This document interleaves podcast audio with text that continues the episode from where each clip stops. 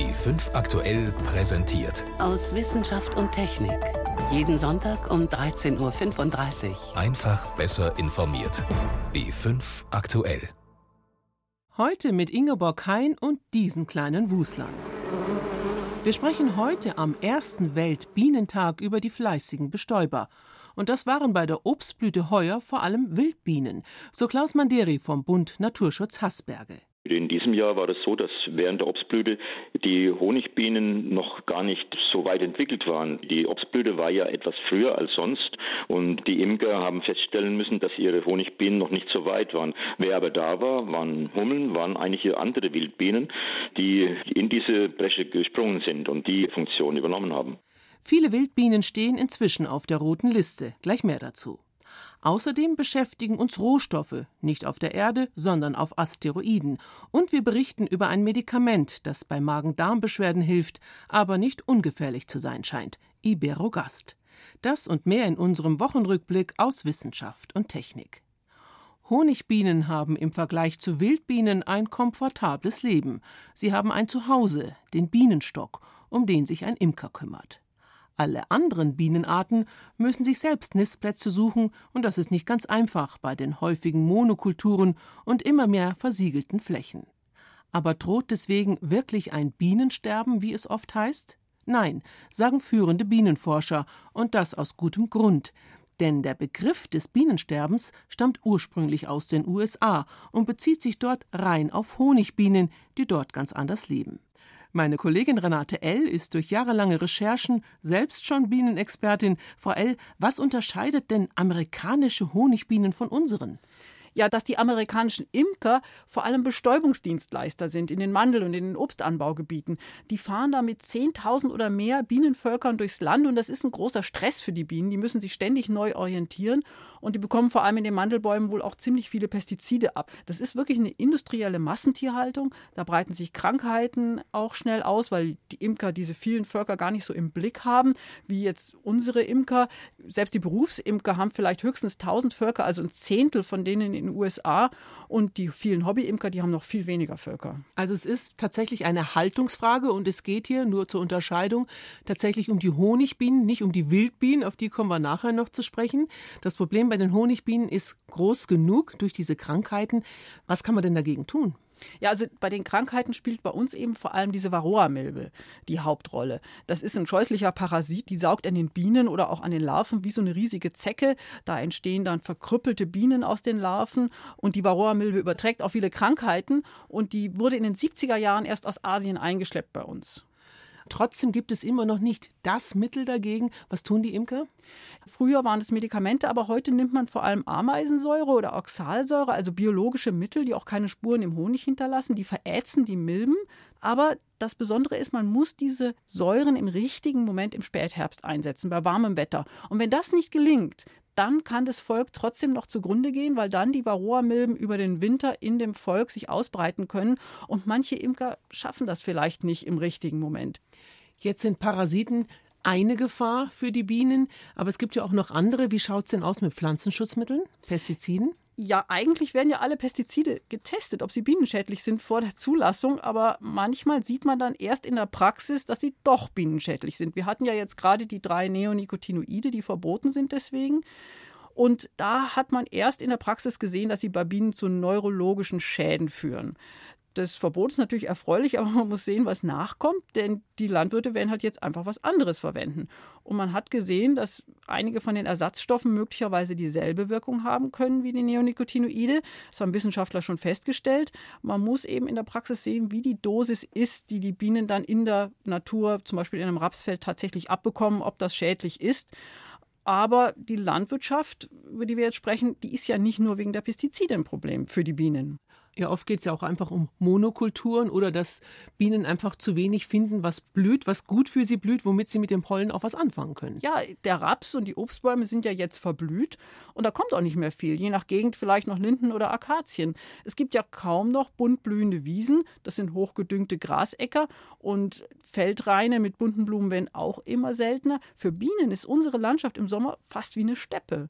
Wobei die Imker mit den Honigbienen ja immer noch die Möglichkeit haben, irgendwo hinzugehen, wo es Blüten gibt, zum Beispiel Erdbeeren oder Himbeeren. Aber die Wildbienen, die haben ja keinen Imker, der sich um sie kümmert. Die müssen zum Beispiel jedes Jahr aufs Neue auch einen Nistplatz suchen und finden.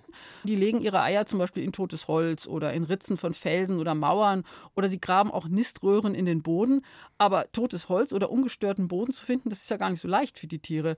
Also Futtermangel, zu wenig Blüten und zu wenige Brutplätze. Deshalb steht die Hälfte der Wildbienenarten in Deutschland auf der roten Liste. Und es ist eigentlich klar, wie wir den Wildbienen helfen könnten. Zum Beispiel wie? Man müsste ökologische Maßnahmen durch Subventionen fördern, zum Beispiel mehr Vielfalt auf dem Acker, blühende Randstreifen und so weiter. Und der zweite Punkt wäre dann zum Beispiel, dass jede Gemeinde oder jeder, der noch so einen kleinen Garten oder einen Balkonkübel hat, entsprechende Wildblumen wachsen lassen könnte, statt der stiefmütterlichen Einheitsbepflanzung. Und dann könnte man auch Nistplätze bereitstellen. Da braucht man nicht mehr viel Platz dafür. Es gibt da diese sogenannten Insektenhotels zu kaufen. Und manchmal reicht auch, wenn man ein bisschen Unordnung lässt. Ich habe mal einen Balkonblumenkasten im Winter nicht weggeräumt. Den haben dann Erdbienen entdeckt und ihre Brutröhren da drin angelegt. Sozusagen eine Insektenhausbesetzung. Ich habe den Kasten stehen lassen und die Bienen kommen jetzt jedes Jahr. Schön. Und für ganz bequem gibt es inzwischen ja schon fertige Blumenmischungen, die Bienen mögen. Tüte auf, säen, fertig. Vielen Dank, Renate L. Gerne. Das Forschungszentrum Garching bei München ist momentan ein Eldorado für Asteroidenforscher. Vier Wochen lang können sich hier Experten aus der ganzen Welt austauschen. Zum Beispiel darüber, wie bedrohlich diese Himmelskörper sind, die um die Sonne kreisen. Könnte der ein oder andere tatsächlich eines Tages auf der Erde einschlagen? Oder können uns Asteroiden sogar nützlich sein, weil es dort Rohstoffe gibt? Sind da etwa wahre Goldminen zu finden? Yvonne Meyer berichtet.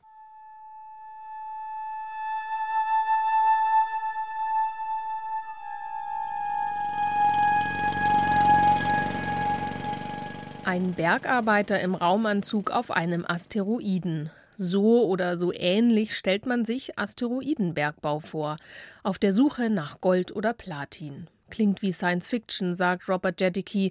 Der Physiker arbeitet am Pan-STARRS-Teleskop auf Hawaii.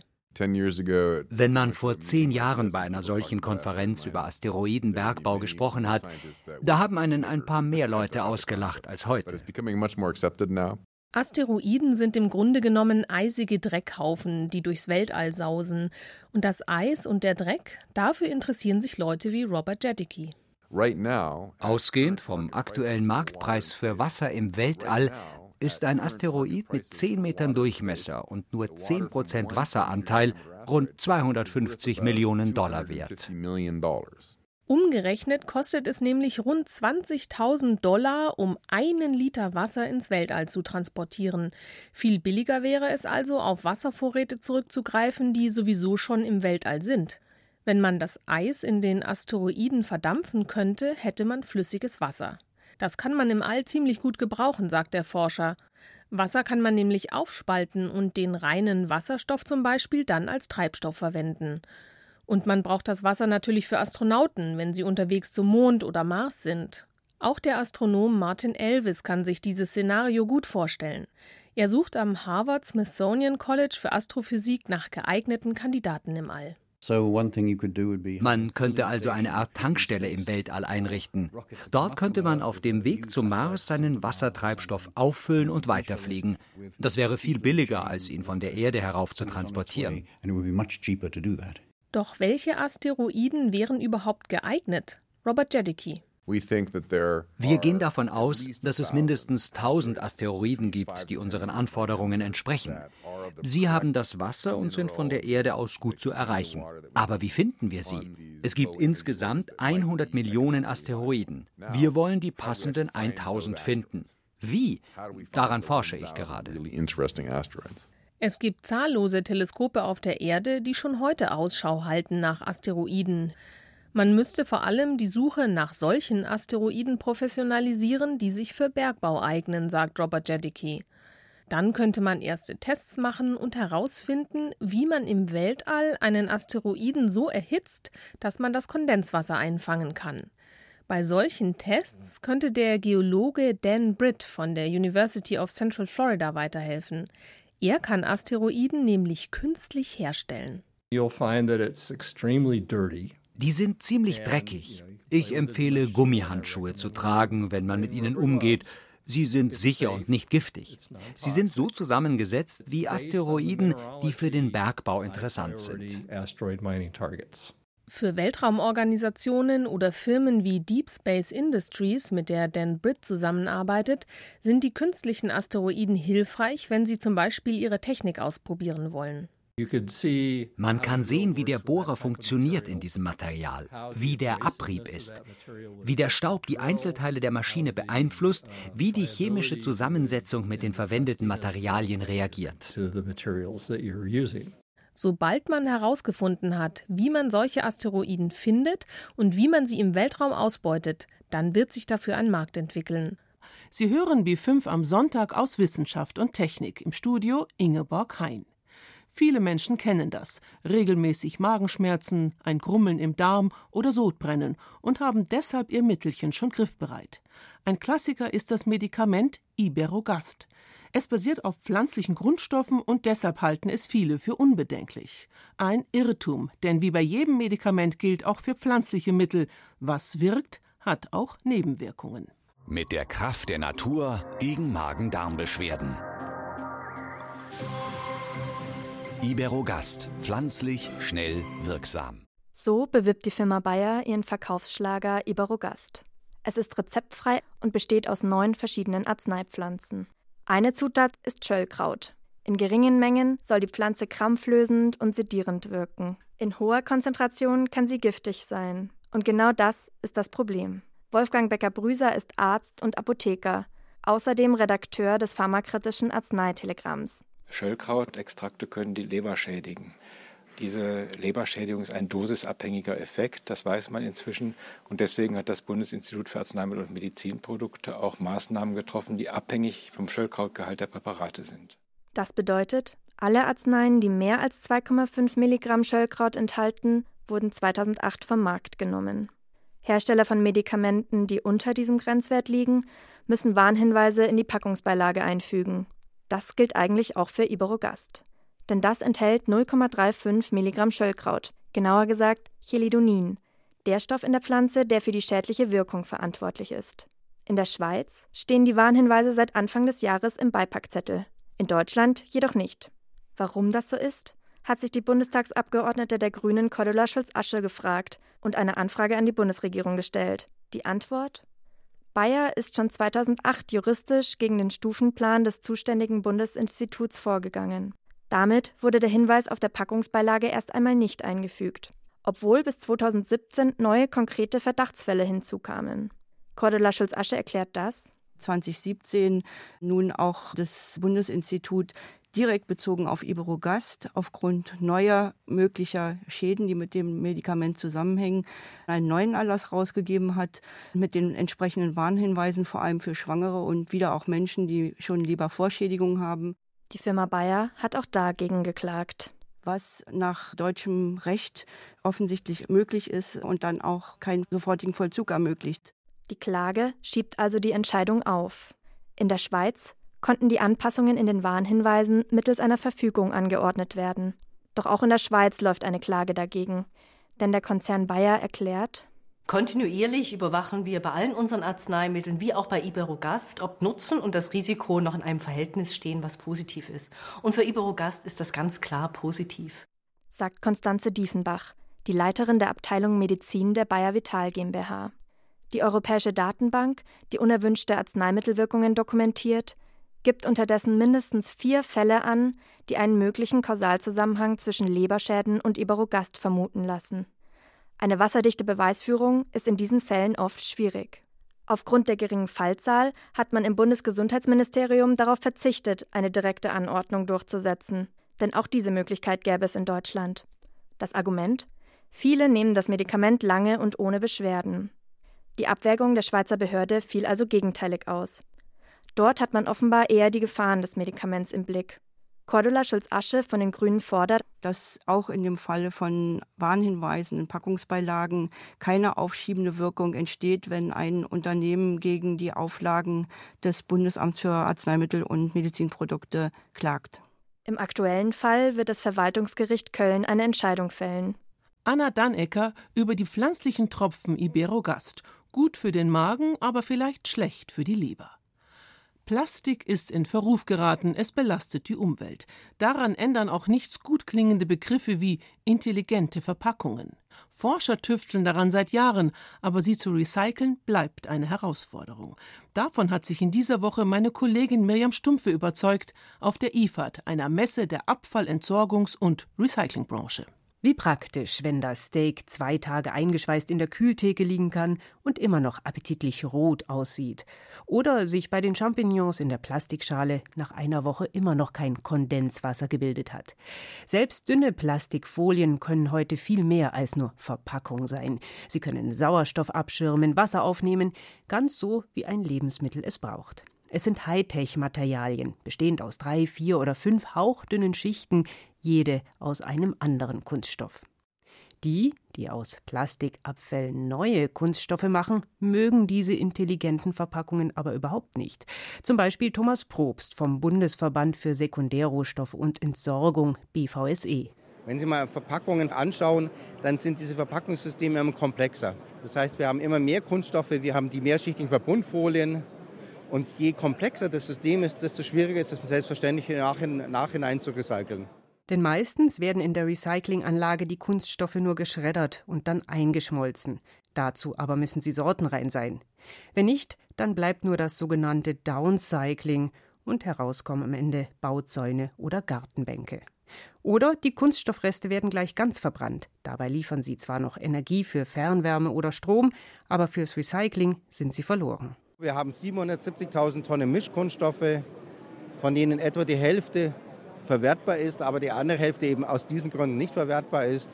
350.000 Jahrestonnen an Mischkunststoff verbunden scheiden aus und können nicht verwertet werden. Dann tut es irgendwann auch den Kunststoffrecyclern weh. Aber das soll anders werden. Das Merseburger Unternehmen APK hat eine Technik entwickelt, um zumindest einem Teil dieser Mischkunststoffe zu Leibe zu rücken. Beispiel Folien, in denen die Steaks an der Kühltheke eingeschweißt sind. Florian Riedel von APK. Die Kunststofffolien werden in einem Lösemittelbad gelöst. Da löst sich selektiv ein bestimmter Kunststoffteil, der andere nicht. Und so kommt die Trennung schon zustande. Und am Ende reduziert man wieder das Lösemittel, ähm, reinigt es auf und am Ende ähm, granuliert man den Kunststoff zum Granulat, wie man es kennt. In einer Pilotanlage hat das Unternehmen diesen Prozess für die sogenannten Multilayer-Folien schon getestet. Im Herbst öffnet die erste Anlage in industriellem Maßstab. Dadurch kann ich zum ersten Mal eine Multilayer-Verpackung wirklich hochwertig recyceln und erziele auch noch eine Qualität, die es ermöglicht, dass ich wieder in die Ursprungsanwendung kann. Das heißt, ich kann Folien recyceln, die ich sonst nicht recyceln kann und kann wieder das Regranulat in Folie einsetzen und die Folie taugt dann zum Beispiel als Verpackung für Reinigungsmittel. Abfall- und Recycling-Experten verfolgen solche Ansätze mit Interesse, sehen aber auch die Grenzen. Vera Rotter, Professorin für Umwelttechnik an der TU Berlin und Mitglied im Sachverständigenrat für Umweltfragen, betont, Letztendlich brauchen wir die Gesamtbilanz, weil auch gerade diese lösemittelbasierten Verfahren brauchen halt auch Chemikalien, die zum Teil auch mit großem Energieaufwand hergestellt werden. Um besonders wertvolle Kunststoffe aus Spezialanwendungen zurückzugewinnen, könnten solche Verfahren sinnvoll sein, aber nicht als Standardlösung für jede x-beliebige Verpackung. Wenn es darum geht, möglichst viel Plastik wieder zu verwerten, dann sind nicht nur neue Recycling-Technologien gefragt. Dann muss das ökologische Design schon beim Herstellen anfangen. Und das heißt oft Standardisierung. In der EU wird schon über eine Neuausrichtung der Ökodesign-Richtlinie diskutiert. In Zukunft soll sie auch berücksichtigen, wie gut ein Produkt sich recyceln lässt. Was ist noch intelligenter als Plastikmüll zu recyceln? Viel weniger zu produzieren. In einer Wissenschaftssendung wie dieser hören Sie, logisch, viele Wissenschaftler als Experten. Wir interessieren uns aber auch für den Menschen dahinter und haben deshalb die kleine Reihe ausgefragt, in der wir mal ganz andere Fragen stellen. Heute einem Forscher, der in der Wüste im Oman eine Mars-Mission simuliert. Ausgefragt. 180 Sekunden mit Gernot Grömer. Beruf? Ich bin Astrophysiker, der zur dunklen Seite der Astrobiologie gewechselt ist. Ihr Spezialgebiet? Ich entwickle Mars-Raumanzüge und die dazugehörige Hardware für die wahrscheinlich größte Reise unserer Generation, nämlich eine Reise zum Mars. Wie erklären Sie einem elfjährigen Kind, woran Sie gerade forschen? Ich bin im Prinzip wie ein Schiffsbauer, der dafür sorgt, dass in 20, 30 Jahren zum ersten Mal Menschen auf dem roten Planeten Mars landen werden und dort nach Lebensspuren suchen. Das heißt, wir sind Forscher und Entdecker, die wissen möchten, was hinter dem Horizont ist. Warum hat die Welt auf Ihre Forschung gewartet? Wir sind die erste Generation überhaupt, die technologisch in der Lage ist, zum Mars zu fliegen. Es ist der richtige Zeitpunkt. Mars ist in Greifweite sozusagen. Und das, was wir jetzt machen, ist genau diesen letzten Schritt machen und die größte Reise unserer Generation vorbereiten. Was war der größte Irrtum, dem Sie in Ihrem Beruf aufgesessen sind? Der größte Irrtum meiner Karriere war, glaube ich, zu glauben, zu wissen, wie Raumfahrtpolitik funktioniert und dass es von nur Sachargumenten getrieben wäre. Und die Erkenntnis, dass Politik auch in der Wissenschaft eine wichtige Rolle spielt, die ist sehr viel später gekommen. Waren Sie gut in der Schule? Ich war in den Fächern, wo ich mich interessiert habe, sehr gut. In den Fächern, wo ich nicht ganz so Interesse gehabt habe, war ich grottenschlecht aber überlebt habe ich es. Was hätten Sie noch werden wollen? Ich glaube, meine zweite Wahl wäre geworden, ich glaube, Medizin studieren vielleicht oder Berufsweltreisender werden. Könnte Ihre Dissertation Gesprächsthema auf einer Party sein? Nach Mitternacht, nach mindestens ein paar Getränken in der richtigen Stimmung, perfekt. Wenn es ins Philosophische geht, da kann ich mit dabei sein. Bei welchem Fachbegriff versprechen Sie sich immer? Bei den Dingen, die ich zu oft sage, zum Beispiel Chemolithoautotrophes Leben, sage ich oft zu schnell und dahingehaspelt. Wann haben Sie die besten Einfälle? Im Freien draußen, auf dem Berg stehend, nach einer langen Tour in den Bergen oder in der Waldeinsamkeit oder unter der Dusche. Was macht Sie bei Ihrer Arbeit glücklich? Das Gefühl, Neuland zu betreten, dass man etwas tut, was noch kein Mensch vor einem gemacht hat, etwas erfährt und erforscht, wo man der Erste ist. Und das ist ein Gefühl, das unbeschreiblich ist. Was liegt gerade auf Ihrem Schreibtisch ganz oben? Also auf meinem Schreibtisch liegt ganz oben eine Action-Item-Liste, was ich noch alles tun müsste und welche Leute ich noch zurücktelefonieren muss. Ist ein bisschen traurig, ha? was machen Sie morgens als erstes, wenn Sie ins Büro kommen? Mein erster Schritt ist zu schauen, was hat sich am Vortag in der Wissenschaft getan, E-Mail checken und dann schauen, ob sich meine Prioritäten verschieben. Was war Ihr größter beruflicher Erfolg? Mein größter beruflicher Erfolg war im Raumanzug auf einem Sandhügel zum ersten Mal bei einer Mars-Simulation zu stehen und das Gefühl zu inhalieren, so könnte es wirklich sein, wenn eines Tages Menschen auf dem roten Planeten stehen. Es war ein Sneak Preview auf die Zukunft. Welche Frage hat Ihnen noch nie jemand zu Ihrer Forschung gestellt, die Sie aber gerne mal beantworten würden? ich glaube, das war genau diese Frage.